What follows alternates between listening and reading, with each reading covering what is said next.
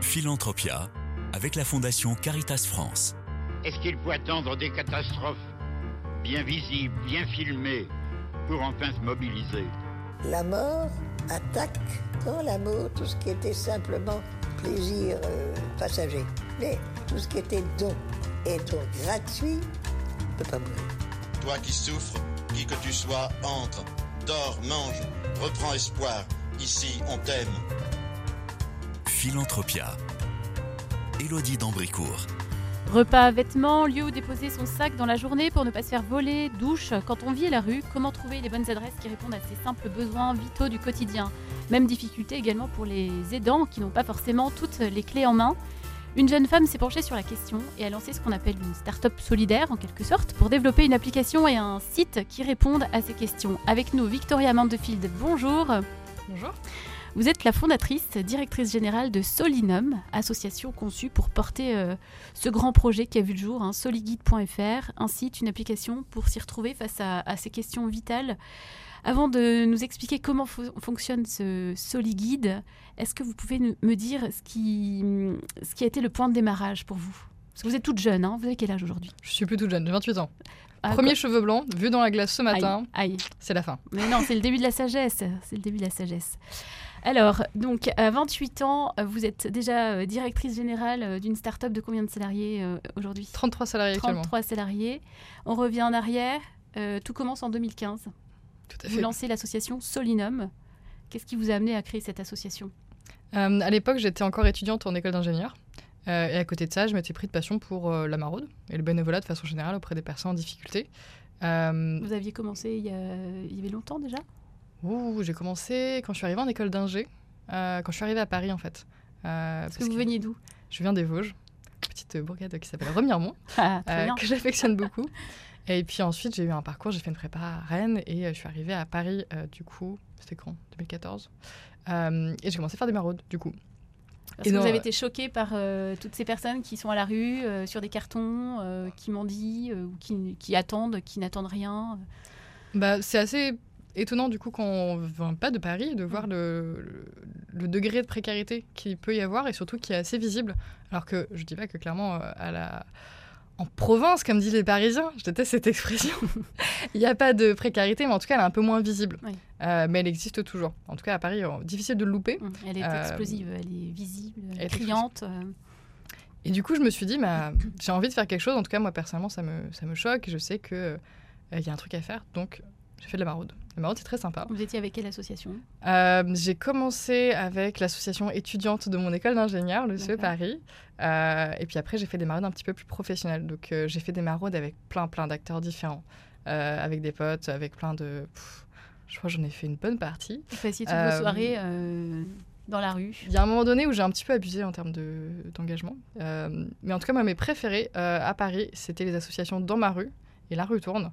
C'est deux associations citoyennes euh, hyper sympas, euh, avec des jeunes euh, qui vont à la rencontre des personnes et qui surtout sont là pour faire du lien social. Oui. C'est pas du tout de la charité descendante qu'on peut, Mm. on peut malheureusement la voir parfois. Mm. C'est vraiment de la création de liens sociaux avec les personnes. On les rencontre, on parle, on, on se comprend, on se connaît, Mm. on rigole. Et puis, euh, puis on crée du lien, quoi. Oui, et puis la, la personne se sent aimée, reconnue, euh, existante, Tout à fait. vivante. C'est ça. Et on n'est pas juste là pour euh, être euh, le bon samaritain qui donne quelque chose Mmh, de sa sauveur. grandeur. Euh, non, bah non, on est juste là pour faire des rencontres. Et d'ailleurs, moi, je, je trouve que hum, le bénévolat, c'est pas un acte sacrificiel. J'ai pas Oui. du tout envie qu'on présente comme ça. Oui. C'est une activité sympa, en fait, où tu rencontres des gens hyper sympas. Les bénévoles avec qui tu t'échanges, et puis aussi les personnes en difficulté. Vous avez une personne qui vous a retourné un peu dans ces maraudes Il y a plein de personnes qui m'ont retourné. Oui. Vous avez un prénom peut-être? Je sais pas si vous pensez à un homme, une femme. J'ai plutôt. je- Là, je vois le, le logo euh, Radio Notre-Dame et je pense à une anecdote. C'est euh, quand Notre-Dame a brûlé. Ah oui. Euh, J'étais en maraude avec le SAMU social de Paris euh, pendant toute la nuit, du coup. Euh, quand tout à coup, euh, du coup, euh, Notre-Dame s'est mis à brûler. Et donc, on sillonnait avec le camion et on n'a pas arrêté euh, la maraude. hein. Vous êtes retrouvés dans les bouchons, j'imagine? C'était un petit peu le dawa, on va pas se mentir. Donc, euh, on a pris. Et puis, euh, quel que soit l'endroit de Paris où on était, parce qu'on sillonnait tout, bah, on voyait toujours les, les colonnes de fumée. Et pendant cette nuit-là, avec les personnes à la rue qu'on rencontrait, il y avait une certaine égalité, dans le sens où tout le monde racontait son histoire avec Notre-Dame. La première fois que je suis arrivée à Paris, la première chose que j'ai fait, c'était aller à Notre-Dame. Euh, la personne qui racontait euh, Ah oui, avec ma femme à l'époque, on faisait ça. Et il y avait une certaine histoire de, de communion autour d'un Mm. événement commun qui touchait tout le monde d'une façon ou d'une autre. Euh, parce que qu'on vienne de France, qu'on vienne d'ailleurs, etc., c'était toujours en Mm. tout cas un symbole pour les personnes. Un patrimoine commun. Oui. Et, euh, et puis il y a eu après, euh, dès les premières heures de la nuit aussi, les, tous les dons qui tombaient. Et euh, donc on avait, on se faisait des petites blagues en disant Bah dis donc, dans la précarité, on aimerait bien qu'il y ait ça aussi. Ça hein. aussi. on aimerait bien qu'il y ait autant de dons euh, qui tombent pour ça et pas que pour des pierres, pour Ouais. des vrais êtres vivants. Et donc il y avait ce, côté échange où vraiment tout cet enjeu de, de charité descendante, il était explosé parce que bah on, a, on parlait juste tous autour d'un événement qui nous touchait. Et euh, ouais, je trouvais ça très intéressant. euh, et c'est exactement ce que j'ai envie de porter euh, comme, euh, comme message, euh, celui bah, du fait que toutes les personnes, elles méritent d'être écoutées, d'être entendues, d'être reconnues pour ce qu'elles sont, et qu'il n'y a pas de... Enfin, c'est pas parce qu'on est en situation de précarité qu'on est moins qu'eux, bien au contraire. Alors vous, vous avez fait des études d'ingénieur, vous devenez ingénieur et vous lancez en parallèle cette association Solinum avec une idée en tête, répondre à quelque chose qui, qui n'est pas cohérent en fait. Il y a énormément de, de lieux euh, précieux euh, dans lesquels on, on peut retrouver plein de ressources, ressources ressourceries, euh, voilà. Euh, mais on n'a pas forcément le nom, l'adresse, euh, la géographie, ouais, l'adresse précise. Donc vous vous êtes dit, il faut qu'on coordonne tout ça. Mm, tout à fait. Mais en gros, Ça n'existe pas déjà? Bah, c'est fou, hein c'est quand même incroyable. En tout cas, moi, c'est ce que je me suis dit. Euh, quand je faisais des maraudes, Oui. c'est bah, les personnes me posaient des questions. Elles disaient, bah, du coup, je bouffer où ce soir? Oui. Et je disais, attends, je crois que j'ai vu sur telle liste papier, euh, tiens, je te le file, tu peux aller euh, euh, à telle, telle adresse. Et en fait, la personne, elle revient le jour suivant et euh, elle me Non, dit, bah, en fait, c'était fermé. Aïe. Ok, une fois, deux fois, trois fois, etc. Et en fait, non seulement ça veut dire que la personne, elle n'accède pas au service, et en fait, quand tu prends du temps à créer un lien de confiance avec Ouais. la personne, parce que c'est comme avec n'importe quel être humain, tu crées un lien de confiance, tu réussis à remobiliser euh, pour que la personne, elle se dise, ok, euh, je vais essayer, je vais y aller. Je me suis pris plein de portes euh, fermées dans le passé, mais je vais y aller. Je te fais confiance. Je vais me rendre dans cet accueil qui il y a un dépassement de soi. voilà. voilà. je vais aller voir la travail social, c'est parti. Et euh, bah, il arrive, et en fait, bah, c'était uniquement pour- ouvert de 14h à 15h les années bissextiles pour les personnes euh, qui sont euh, des femmes de 40 à 45 ans, etc. Enfin, Mhm. des fois, on a des. Des bizarreries. euh, En tout cas, on a des, des spécificités de chaque activité euh, sociale qui leur permettent du coup de mieux servir leur public. Mais en tout cas, ça, ça- il faut avoir les bonnes infos, quoi. Il faut savoir qu'il bonnes infos dans un système un petit peu cloisonné, il faut le dire. C'est ça, on va pas se mentir. Si tu es dans l'insertion socio-professionnelle, tu connais pas forcément les acteurs de l'urgence sociale. Et inversement, Mm. quand tu es dans le médical, tu vas pas non plus savoir c'est quoi un peu les acteurs. Mm. Et donc, du coup, au bout de la, la 50e fois à donner des infos à quelqu'un qui sont pas les bonnes, vous ai dit, bon, il y a un problème, je fais face. c'est quand même, euh, bon, euh, un peu la loose. Euh, et puis, ça, ça, ça affecte le lien de confiance entre les personnes et puis tout le secteur de la solidarité, en fait. Oui. Donc, je me suis dit, attends, je vais tenir une liste de, euh, des lieux que je connais et puis je vais essayer de mettre ça à jour. C'est devenu un petit Excel à la base. Passion Excel de ma vie d'ailleurs, je tiens à dire. Je suis une meuf très chiante. Euh, et euh, ensuite, j'ai comme j'étais en école d'ingé. Je ne sais pas comment vous faites, ça, me dépasse complètement. c'est très très bien, bravo et heureusement que vous êtes là. Bon. Victoria Mandefield, fondatrice de, et directrice générale de Solinum. Voilà, je rappelle pour ceux qui veulent aller directement sur leur téléphone, sur leur ordinateur, solinum.fr ou soliguide.fr. soliguide.fr et l'application mobile sur le Play Store, l'App Store Soliguide. Et du coup, euh, moi je suis en tableau. Excel, et Tableau là, vous Excel, je dites, me dis, euh, ben, je vais faire un site internet. À l'époque, il est moche, très très moche. Euh, mais il existe et ce- assez vite, il y a un certain engouement des acteurs de la solidarité euh, parce qu'en fait, ils avaient besoin d'un outil comme ça. Donc au départ, Euh, c'était uniquement Paris. Vous référenciez Ouais. les C'était adresses Bordeaux et Paris. Bordeaux et du Paris. coup, j'ai une petite historique à, à Bordeaux. Et donc, du coup, Bordeaux-Paris, d'ailleurs, je, je crée l'association à Bordeaux historiquement. On référence tout ce qui existe. Oui. Enfin, tout ce qui existe. Je référence genre les accueils de jour, les distributions, etc. Et euh, là, du coup, je me rends compte que, vu l'engouement, à la fois des personnes concernées qui disaient Ah ben génial, c'est un moyen de trouver des informations Mm. sans avoir à demander, sans à me mettre dans cette posture, justement, pouvoir trouver les informations moi-même à jour, ne pas me faire balader. Donc plutôt les aidants, là. Là, plutôt, là, du coup, les personnes bénéficiaires Ouais. et aussi les aidants, parce que du coup, euh, c'est quand même con de pas savoir que fait l'association d'à côté. Hmm. Et c'est c'est quand même ballot de pas savoir qu'elle est fermée euh, le 15 août, etc. Et qu'on peut pas y orienter les personnes. Face à ça, je me dis, en fait, euh, là, on touche un truc important, un truc structurant pour tout le secteur de la solidarité en France, et c'est important que demain, euh, bah, ce liquide, ça existe, ça Hmm. soit déployé, ça soit euh, accessible à tous. Ok, mais du coup, comment on fait ça? Facile, euh, je maîtrise l'outil informatique sans problème. Bah ouais, mais en fait, un projet, c'est pas un outil informatique. Non. Quand on parle de Il Solid, y a, il y a un terrain, il y a des personnes, c'est immense. c'est immense. Et en fait, même si euh, je faisais la plus jolie plateforme du monde, Oui. bah, si les bah, données euh, dedans, elles sont pas à jour, ça sert à rien. Et si personne l'utilise, ça sert à rien. Donc du coup, je me suis dit, ok, en fait, la base de données, elle n'existe pas, il faut la créer. Ça, c'est quand même incroyable, parce qu'à la base, je me dis, euh, la base de données, elle existe quelque part, c'est juste qu'on l'a pas mis à disposition. Mais non, la base de données, n'existe pas, donc il faut la créer. Pour la créer, c'est... Il n'y a pas de secret. Le ministère de la Solidarité n'a rien envisagé à ce niveau-là. Il y avait Bah, deux, trois notions, mais c'est tout. Ouais. Il n'y avait pas. Euh, on- heureusement, ils vont pouvoir nous aider, tu vois, en nous donnant des listes, des habilitations alimentaires, des Oui. choses comme ça. Donc c'est déjà des petits bouts, mais en tout cas, une base de données Mm. de tous les services de la solidarité en France à jour et précis, orienté pour les bénéficiaires et les acteurs, il n'y a rien. Bon. Du coup, on a créé. Pour le créer, il n'y a pas de secret. Il y a des humains, Donc 2015, on se lance dans ce projet, c'est ça. on avance, pas on pas. avance petit, peu, petit à petit. Vous vous entourez de, de personnes de tous les côtés, Ouais. partenaires sociaux, euh, euh, personnes de terrain, euh, voilà, et bénéficiaires, personnes euh, vulnérables qui, qui n'ont pas du tout l'habitude de cette- ce genre d'outils, j'imagine. Ah bah en fait, si. Si, Si, vachement en fait. Ce sont des gros préjugés que nous avons alors. Ouais. J'ai du mal à voir une personne à la rue en train de chercher l'adresse sur soliguide.fr avec son, son téléphone, mais si en fait. Et pourtant. C'est tout, tout à fait la réalité. C'est un truc qui me saoulait au début, parce que quand je pitchais Soliguide, les personnes me disaient, mais en fait, les personnes sans abri, elles n'ont pas de smartphone, et puis de toute façon, elles ne sauraient pas l'utiliser. Oui. Bah Bah, c'est une Roger. réalité quand même. Je crois qu'il y a quand même euh, la, la précarité et le, le lien à Internet qui est quand même. euh, enfin, le numérique, est, est- voilà, il y a quand même beaucoup de personnes qui ne savent pas utiliser euh, correctement euh, le numérique. Il y a- Alors, il y a tout un enjeu d'électronisme qui est On parle de, il y a différentes formes aussi de précarité. Là, on parle de, des personnes essentiellement à la rue. Bah, en l'occurrence, les personnes en situation de pauvreté, et notamment bah, les personnes à la rue. Mm. Euh, nous, on a fait une étude en 2018 où on a euh, interrogé des centaines de personnes à travers la France, à la fois des aidants et des personnes concernées, pour euh, bah, justement mettre des chiffres là-dessus. Et c'était en 2018, hein, donc ça fait déjà un petit bail. Il y avait 71% des personnes sans domicile fixe qui avaient un smartphone. Ah bah ça va en fait. Incroyable. Ce qui veut dire quand même qu'il y a... Enfin, ça veut pas dire que c'est un équipement de qualité, il y en a plein qui étaient pétés, euh, il y avait des enjeux de connexion aussi. Oui. Parce qu'il y en a beaucoup qui étaient sur des petites cartes prépayées. Oui. C'est pas terrible, ça coûte encore plus cher qu'un abonnement.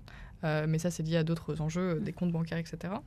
Et puis, euh, on a découvert aussi que euh, la plupart du temps, les travailleurs sociaux, etc., allaient penser que les personnes concernées n'étaient pas agiles avec le numérique parce qu'elles n'arrivaient pas à faire la démarche administrative. En fait, attention, il y a vraiment une grosse différence entre savoir faire ces démarches administratives en Mm. ligne sur le site de la CAF, de Pôle emploi, etc., et savoir les sites YouTube et Facebook qui ont des ergonomies au poil. Mm. Euh, et en fait, euh, bah, les personnes, elles arrivaient très très bien à aller sur WhatsApp, euh, pas de problème. Et d'ailleurs, c'est pour euh, cette raison que sur Soliguide, euh, pour donner l'information à toutes les personnes qui en ont besoin, bah, on a non seulement un site internet, Soliguide, une application qu'on essaye de faire aussi ergonomique, mais il n'y a pas que ça. Il y a aussi un numéro WhatsApp, un numéro SMS, où les gens peuvent juste nous texter et nous dire euh, Je suis là, euh, où est-ce que je peux trouver une distribution alimentaire Et vous avez des personnes qui sont payées pour répondre, pour Ouais. envoyer des infos. C'est ça, c'est notre équipe qui leur envoie les petites infos en disant bah, du coup tu peux te rendre là, etc., qui conseille, qui oriente. Et puis on a aussi des guides papier, parce qu'il n'y a pas que le numérique dans la vie, il y a aussi les guides papier, Oui. c'est très important. On fait notamment le guide de la solidarité de la ville de Paris, euh, deux fois par an, donc l'été et l'hiver, euh, qu'on va distribuer aux associations. Donc, Donc, l'été commence le 21 juin ou euh, à partir du mois d'avril?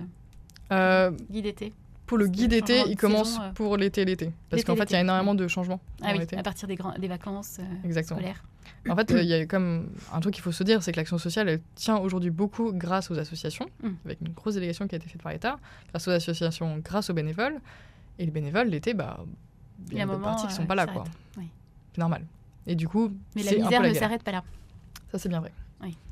Donc soliguide.fr, euh, aujourd'hui vous avez un petit peu de recul, donc c'est né en 2018 euh, et euh, aujourd'hui est-ce que vous pouvez déjà euh, voir euh, l'effet euh, de, de cette création? Mm. Vous pouvez mesurer euh, l'impact? J'adore la mesure d'impact social. Grosse passion dans ma vie. Euh, on en a fait trois déjà, des évaluations d'impact social, Oui. euh, en externe ou en interne. Là, on vient tout juste de sortir la on, dernière. qui l'a fait, euh, cette évaluation Euh, la première, on l'a fait à Paris avec euh, l'Agence Nouvelle des Solidarités Actives, qui a fait du coup une évaluation de l'impact sur le territoire de Paris. Oui. On a fait ensuite une deuxième évaluation d'impact social en interne, c'était en 2020-2021, euh, sur sept départements. Et ensuite, on a euh, là fait une autre étude qui a été faite par le laboratoire évaluation et mesure d'impact social et écologique de euh, Entropia. Euh, C'était long à dire. Euh, Bravo, vous l'avez fait. qui nous a fait une super évaluation d'impact social sous une méthodologie innovante que j'adore, qui s'appelle le SROI, le Social Return on Investment. C'est quelque chose qui est Alors, on va parler français là, parce que là, ça y est, Ah oui. vous nous avez perdu. Retour sur impact social, attention. Mais c'est parce que c'est un truc qui vient des pays anglo-saxons. Euh, et c'est aussi, euh, dans la philosophie, je pense que vous allez comprendre, c'est euh, c'est quelque chose de, de très très anglo-saxon, c'est de mesurer l'efficience au regard des ressources. Oui. Donc ce qu'on a fait, c'est qu'on a regardé toutes les ressources qu'on mettait à disposition pour Solliquide, Oui. donc à la fois les subs, euh, mais aussi les mises à disposition de locaux qu'on peut avoir gratuits, les- le temps des bénévoles, ça aussi ça se valorise. On a regardé toutes les ressources, et ensuite on a regardé l'impact social qu'on crée Oui. notamment euh, le temps gagné pour les travailleurs sociaux, les acteurs de la solidarité, Mm. euh, et tout l'accès aux services qui a été permis pour les bénéficiaires. Et donc, on a pu calculer que pour tout euro investi dans ce liquide, c'était au minimum du minimum du minimum 1,93€ d'économie pour la société. Et ça, c'est quand même hyper fort, parce qu'en fait, on se rend compte que non seulement les projets sociaux, ils sont souhaitables parce que c'est c'est- c'est bien, hein, Oui. euh, mais ça ne convainc pas tous les financeurs. Euh, mais en plus, c'est euh, quelque chose qui est positif et euh, efficient pour la société. Alors, qui sont vos financeurs? Euh, nos financeurs, ça va être des fondations privées euh, qui Mhm. vont nous soutenir dans l'activité. euh, pour, euh, la Fondation Caritas, avec qui oui. euh, nous sommes en partenariat euh, dans cette émission. hein. Merci à Fondation Caritas, euh, qui vont nous soutenir du coup pour la structuration de l'association, les projets d'innovation, etc. Et sur le déploiement local, on va être systématiquement en co-construction et en cofinancement avec des acteurs clés qui sont le conseil départemental, la DDETS, encore un acronyme, euh, les villes, euh, métropoles, etc. Et puis parfois, on a aussi la CAF, Pôle emploi, la CPM qui se rajoutent là-dessus. Sans mettre 10 millions d'acronymes, ça veut dire tout simplement qu'on est financé par les acteurs qui sont directement impliqués Mm. dans la lutte contre la pauvreté Dans Et les, qui par les sont, collectivités, par les associations, c'est ça. les fondations. et qui sont de toute façon euh, essentiels pour nous d'avoir autour de la table. Oui. Parce que au, centre Soliquide, il y a quand même une, une question de co-construction Oui. qui part à la fois de l'ADN de l'histoire, où dès le début, Oui. euh, à chaque fois je me dis un truc, bah, je le teste euh, dans la rue auprès des personnes. Euh, et puis à la fois, à chaque déploiement, je suis persuadée qu'on ne peut pas euh, juste calquer une solution qui a été créée ailleurs, à Bordeaux et Paris, juste dans un nouveau département, magiquement ça va fonctionner? Oui, on, souriait euh, avant le début de cette émission en disant bon alors, euh, je, disais à, notre technicien euh, Jean-Paul Lérine, euh, voilà, dis-moi une ville, on va chercher euh, euh, où euh, Soliguide euh, est installé. euh, donc on a testé Cahors. Vous cliquez sur euh, donc soliguide.fr. Euh, vous référencez euh, votre recherche, l'accueil, le repas, la bagagerie, euh, douche. Vous allez donc à, pro- à proximité de points d'interrogation, on va dire, allez, Cahors, hop, et la réponse, vous pouvez trouver une épicerie Sésame qui se trouve donc, voilà, avenue du Corps. Euh, euh, euh, donc à Cahors. Voilà, ça renseignera pas beaucoup de personnes qui sont surtout euh, auditrices en Ile-de-France, mais si vous souhaitez aller passer vos vacances à Cahors, vous aurez au moins cette adresse. Ça veut dire que vous êtes allé jusqu'à Cahors, euh, rencontrer des personnes qui se posent cette question. Comment avez-vous fait Donc il y a eu Paris, il y a eu Bordeaux, et ensuite plouf plouf, Plouf plouf. ça s'enchaîne. Ça s'enchaîne au début n'importe comment. Oui. Parce qu'en fait, tout simplement, on est contacté par des, des associations qui nous disent Ah bah attends, on a, j'ai vu qu'on faisait ça, euh, on a besoin de ça, est-ce Mm. que vous pouvez le faire? On fait Ok, c'est parti, on débarque. Oui. Au début, voilà, pas très très Arrivé en structuré. expert. Pas très très structuré. Mais euh, après, on s'est vachement amélioré. Et donc, on a commencé à structurer une stratégie qu'on appellera de changement d'échelle. Ouh, des Oui. termes de l'entrepreneuriat social. Euh, et euh, qui nous a permis de se déployer sur aujourd'hui 30 départements en France, euh, ce qui représente à peu près 50% de la population française sur ces 30 départements. Il y a les territoires assez euh, peuplés, comme euh, par exemple les Bouches-du-Rhône avec Marseille, euh, les Hautes- les- la Haute-Garonne avec Toulouse, euh, Paris, l'Île-de-France, etc. Donc il y en a pas mal, mais il n'y a pas tout, puisqu'il y a 101 départements en France, Mm. et donc 30 départements, c'est pas satisfaisant. Et aujourd'hui, on est loin d'avoir fini la couverture du territoire. Euh, dire, je suis hyper On parle des que- dom-toms également. euh, Il y a avec- pas les- n'y a pas la Guadeloupe, a il n'y a, pas pas les dom-toms. Ah, voilà, c'est n'importe quoi. Prochain projet. quoi. Prochain projet. euh, Donc là, donc faut qu'on 50% du territoire qui est couvert, ce qui est déjà La population énorme ans. française. La population française, donc ce qui est quand même déjà énorme en 5 ans. Et vous, vous avez le projet de, de couvrir toute la population française dans combien de temps? Plus que le projet, c'est, je dirais plutôt la nécessité. Oui. Euh, parce que. euh, Est-ce réaliste? Il y a nécessité, mais est-ce euh, envisageable, facile euh, Euh, Je me souviens quand euh, j'avais dit à mes équipes, euh, je sais plus en 2019, bon, euh, bon, les mecs en 2021, il faut qu'on soit dans toutes les régions françaises. Ils m'ont dit, Pff. eh ben si, eh ben on y était dans toutes les régions françaises en 2021. Euh, dans l'entrepreneuriat social, que je trouve assez agréable, c'est que il n'y a pas de question de euh, est-ce qu'il faut y aller, est-ce qu'il faut pas y aller en fait. Ouais, il le faut, donc on y va. Il n'y a pas le choix. Mm. Donc en fait, on va trouver un moyen Mm. parce qu'il n'y a, y a pas le choix. Là, on a, on a vécu même euh, des crises plurielles. Mm. multiples. On a eu le Covid. On était dans sept départements au, moment du confinement. Euh, et sur ces sept départements, on a eu un impact social bah, tout bonnement incroyable. Euh, on a pu orienter des personnes alors que tout fermait, que les épiceries sociales justement allaient fermer, euh, on savait plus qu'est-ce qui était ouvert, comment y accéder, etc. Bah, nous, on a tout mis à jour. On a pu dire à tout le monde, bah, en fait, ça c'est ouvert, ça c'est fermé, ça on y va comme ça, ça c'est comme ça.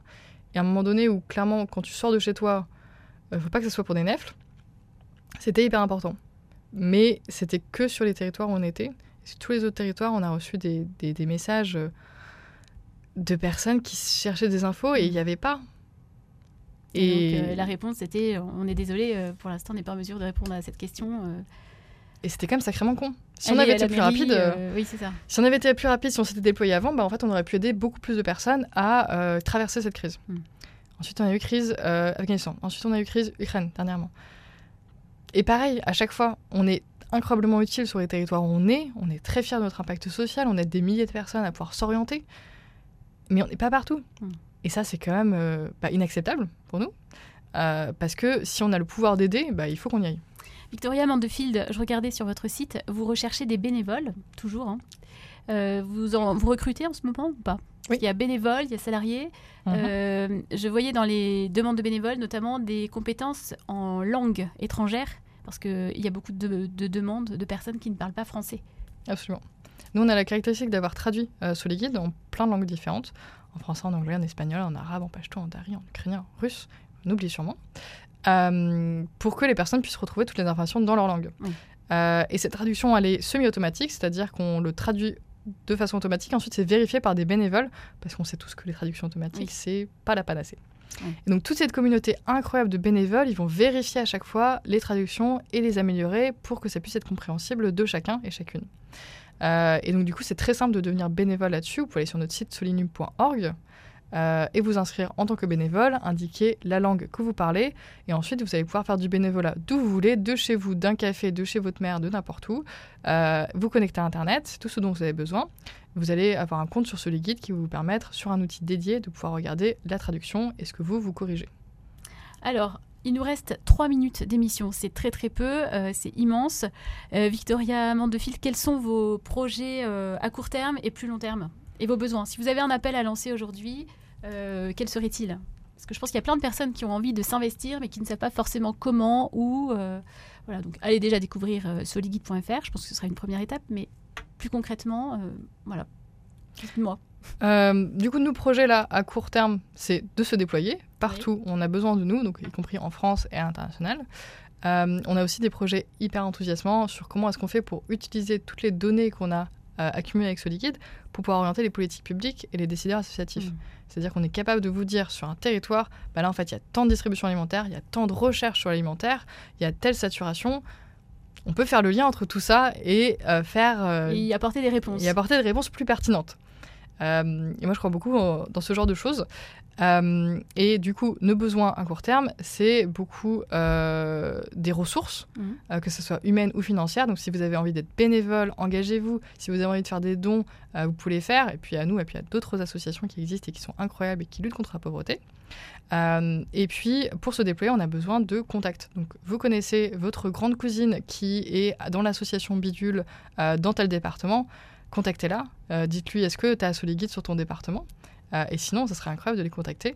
Si vous connaissez quelqu'un qui bosse à un conseil départemental, euh, au niveau de l'État, qui, que- qui travaille dans une ville, pareil, contactez-les et dites-leur, Soliguide, euh, c'est vachement utile. Et vous verrez que Victoria Mandefield se déplace plus vite que son ombre. Euh, vous, vous vous déplacez euh, aussi vite que vous, que vous parlez, je pense. Vous, vous prenez le train combien de fois par semaine? Trop, la réponse est trop. J'ai une grosse passion pour les euh, trains de 6 heures du mat. D'accord Euh, mais j'adore le train en fait. Et découvrir toutes les, toutes les villes en France, je trouve que c'est Mm. une très très grande chance. Les villes, les Euh, personnes, les les- associations, les, euh, les réponses euh, Mm. à un immense besoin. Et puis tous les territoires sont différents, tous les territoires apportent des réponses aux besoins sociaux qui vont être encore une fois divers, Oui. de façon différente, avec un écosystème. Et c'est vraiment une, une grande, enfin, une grande chance pour moi de pouvoir faire ça.